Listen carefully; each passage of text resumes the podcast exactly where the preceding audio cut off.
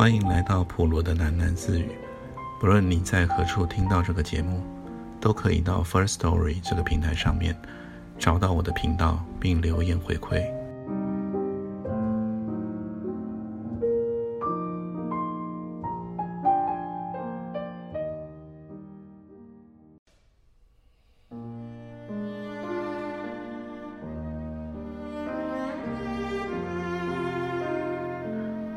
朱青满面青黄，眼睛肿得眯了起来，看着越加瘦弱了。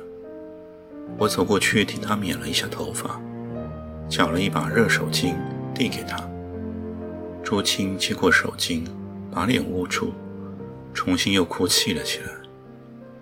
房子外头不断的还有大卡车和吉普车在拖拉行李，铁链铁条撞击的声音。非常刺耳。村子里的人正陆续启程上任，时而女人尖叫，时而小孩啼哭，显得十分慌乱。我等朱青哭过了，才拍拍他的肩膀说道：“哎，头一次啊，乍然分离，总是这样的。今晚啊，不要开火，到我那儿吃夜饭，给我做个伴儿。”韦成和郭枕，他们一去便了无踪迹。忽而听见他们调到了华北，忽而又来信飞到华中去了。几个月来一次，也没回过家。这个期间，朱青常常和我在一起，有时我教他做菜，有时我教他织毛衣，也有时我却教他玩几张麻将牌。这玩意儿啊，是万灵药。我对他笑着说道：“有心事啊，坐上了桌子，红中白板一混，什么都忘了。”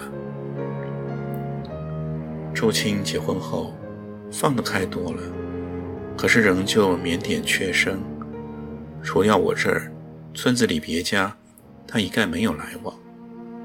村子里那些人的身世，我都知晓。渐渐的。我也捡了一些，告诉他听，让他熟悉一下我们村里那些人的生活。你呀，别错看了这些人呐，我对他说，他们背后啊，都经过了一番历练的呢。像你后头那个周太太吧，她已经嫁了四次了。她现在这个丈夫和她前头那三个，原来都是一个小队里的人，一个死了拖一个。这么轮下来的，她那些丈夫啊，原先又都是好朋友，对她也算周到了。还有啊，你对过的那一个徐太太啊，她先生原是她小叔，徐家两兄弟都是十三大队里，哥哥没了，弟弟顶替，原有的几个孩子，又是叔叔又是爸爸，好久还叫不清楚呢。可是，他们看着还有说有笑的。朱青望着我，满面疑惑。哎呀，我的姑娘啊！我笑道：“不笑，那叫他们哭不成啊！要哭也不等到现在了。”郭枕离开后，朱青一步门也不肯出，天天守在了村子里。有时我们大伙儿。上夫子庙去听那些姑娘们清唱，周青也不肯跟我们去。他说他怕错过总部打电话传来郭晨的消息。一天日里，总部带信来说，韦城那一队经过上海，有一天多好停留，可能赶到南京来。周青一早便跳出吊进的，忙着出去买了满满两篮子的菜回来。下午经过他门口的时候，看见他穿了一身蓝布衣裤，头上系了一块旧头巾，站在凳子上洗窗户。他人又矮小，踮起的脚还够不着，手里却又揪住了一块大抹布，挥来挥去的，全身的劲都使出来似的。周青啊，那上头的灰尘郭着看不见的。我笑着叫道。朱静回头看见我，红了脸，讪讪地说道：“不知怎的，才几个月，这间房子变旧了耶，洗也洗不干净了。”傍晚的时分，朱静过来，邀了我一块儿到村口哥军用电话的那间门房里去等候消息。总部那边的人答应六七点钟。给我们打电话通消息。周青梳洗过了，换上了一件杏黄色的薄绸长衫，头上还挽了一根苹果绿的丝带，嘴上也抹了一些口红，看着十分清新可喜。起初，朱青还非常开心，跟我有说有笑。到了六点多钟的光景，他便渐渐紧张起来了，人也绷了，声也静了。他一边织着毛线，却不时地抬头去看桌上那架电话机。我们左等右等，直到九点多钟，电话铃才响了起来。朱青倏地跳了起来，怀里的绒线球滚了一地，急忙向电话奔去。可是到了桌子边，却回过头来，向着我声音颤抖地说道：“师娘啊！”电电话来了，我去接过电话。总部里的人说，伟成他们在上海只停留了两小时，下午五点钟已经起飞到苏北去了。我把这个消息告诉朱青，朱青的脸色一下子变得非常难看，他呆站着，半晌没有出声，脸上的肌肉却微微的在抽搐。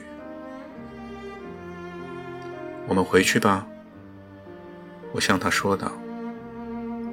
我们走回村子里，朱青一直默默地跟在我的后面。走到我门口的时候，我对他说：“莫难过了，他们那的事情很没准的。”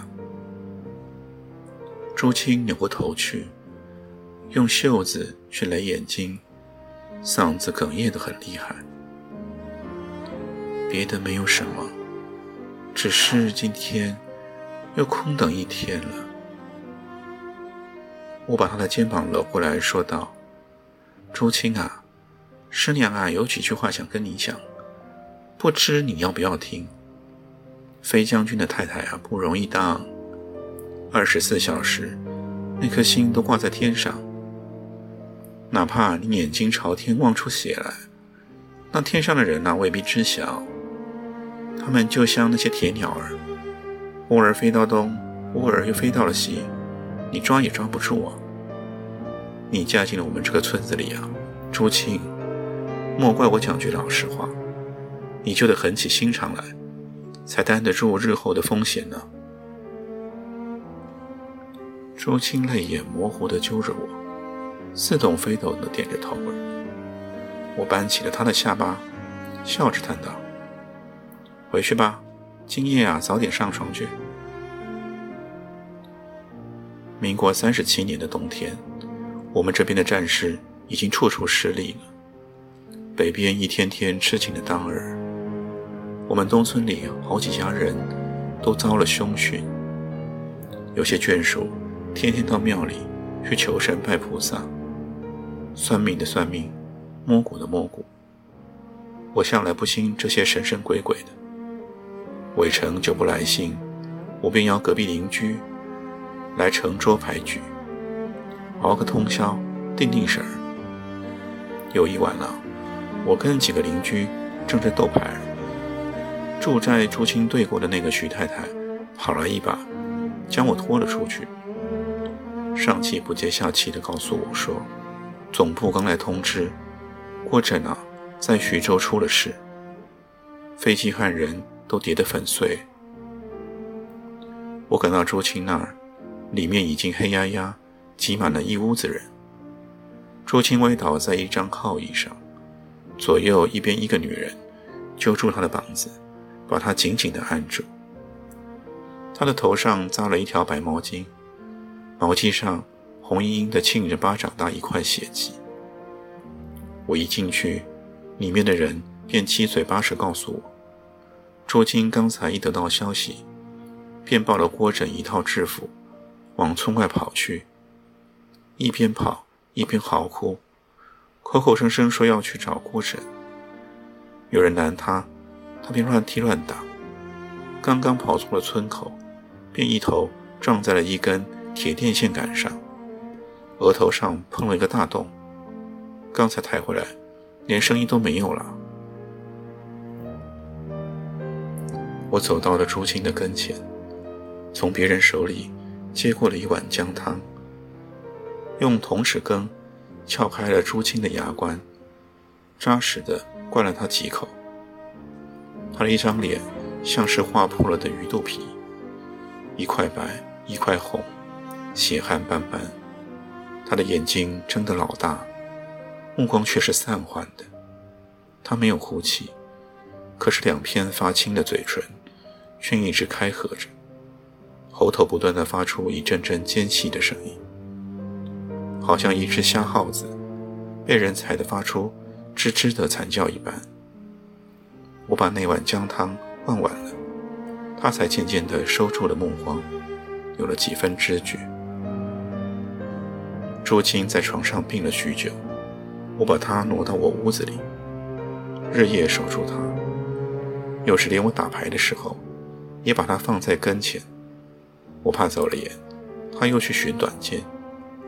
朱青整天睡在床上，也不说话，也不吃东西，每天都由我强灌他一点汤水。几个礼拜，朱青便瘦的只剩下了一把骨头，面皮死灰，眼睛凹成了两个大窟窿。有一天，我喂完他，便坐在了他的床沿上。对他说道：“朱青啊，若说你是为了郭婶，你就不该这般作践自己啊！就是郭婶在地下知道了，也不能心安啊！”朱青听了我的话，突然站稳稳的，挣扎着坐了起来，朝我点了两下头，冷笑道：“他知道什么？他爹的粉身碎骨了。”哪里还有知觉？他倒好，轰的一下变没了。我也死了，可是我却还有知觉呢。朱青说着，面上似哭似笑的扭曲了起来，非常难看。守了朱青个把月，自己都差不多累倒了。幸而他老子娘却从重庆赶了来，他老子看见他一句话都没有说。他娘却狠狠地啐了一口：“该呀该呀，我要他莫家空军不听话，落了这种下场。”说着，便把朱青蓬头垢面的从床上扛了下来，用板车连着铺盖一起拖走了。朱青才走几天，我们也开始逃难，离开了南京。来到台北这些年，我一直都住在长春路。我们这个眷属区，碰巧又叫做仁爱东村。可是和我在南京住的那嘎，却毫不相干。里面的人四面八方前来的都有，以前我认识的那些都不知分散到哪儿去了。幸好这些年来，日子太平，容易打发。而我们空军里的康乐活动啊。却并不输于在南京时那么频繁。今天评剧，明天舞蹈，逢着节目新鲜，我也常去那些晚会去凑个热闹。有一年新年，空军新生社举行了游艺晚会。有人说，历年来就算这次啊最具规模了。有人送来两张门票。我便带了隔壁李家念中学那个女儿，一同去参加。我们到了新生社的时候，晚会已经开始好一会儿。有些人挤作一堆，在抢着摸彩。可是新生厅里却是音乐悠扬，跳舞开始了。整个新生社塞得寸步难移，男男女女，太半是年轻人，大家嘻嘻哈哈的，热闹的不得了。厅里飘满了红红绿绿的气球，有几个穿了蓝色制服的小空军拿了烟头，烧的那些气球，砰砰乱炸一顿。于是，一些女人便趁势尖叫了起来，夹在那些混叫混闹的小伙子中间，我的头都发了晕。好不容易才和你家女儿挤进了新生厅里，我们倚在了一根厅柱旁边，观看那些人跳舞。那晚，他们弄来空军里一个大乐队，总有二十来人，乐队的歌手也不少，一个个上来，一缕风流。唱了几个流行歌，却先到舞池和他们相视的跳舞去了。正当乐队里那些人敲打着十分卖劲的当儿，有一个衣着分外妖娆的女人走了上来。她一站上去，底下便是一阵轰雷般的喝彩。她的风头好像又比众人不同一些。那个女人站在了台上，笑盈盈的，没有半点羞态。不慌不忙地把麦克风调了一下，回头向乐队一示意，便唱了起来。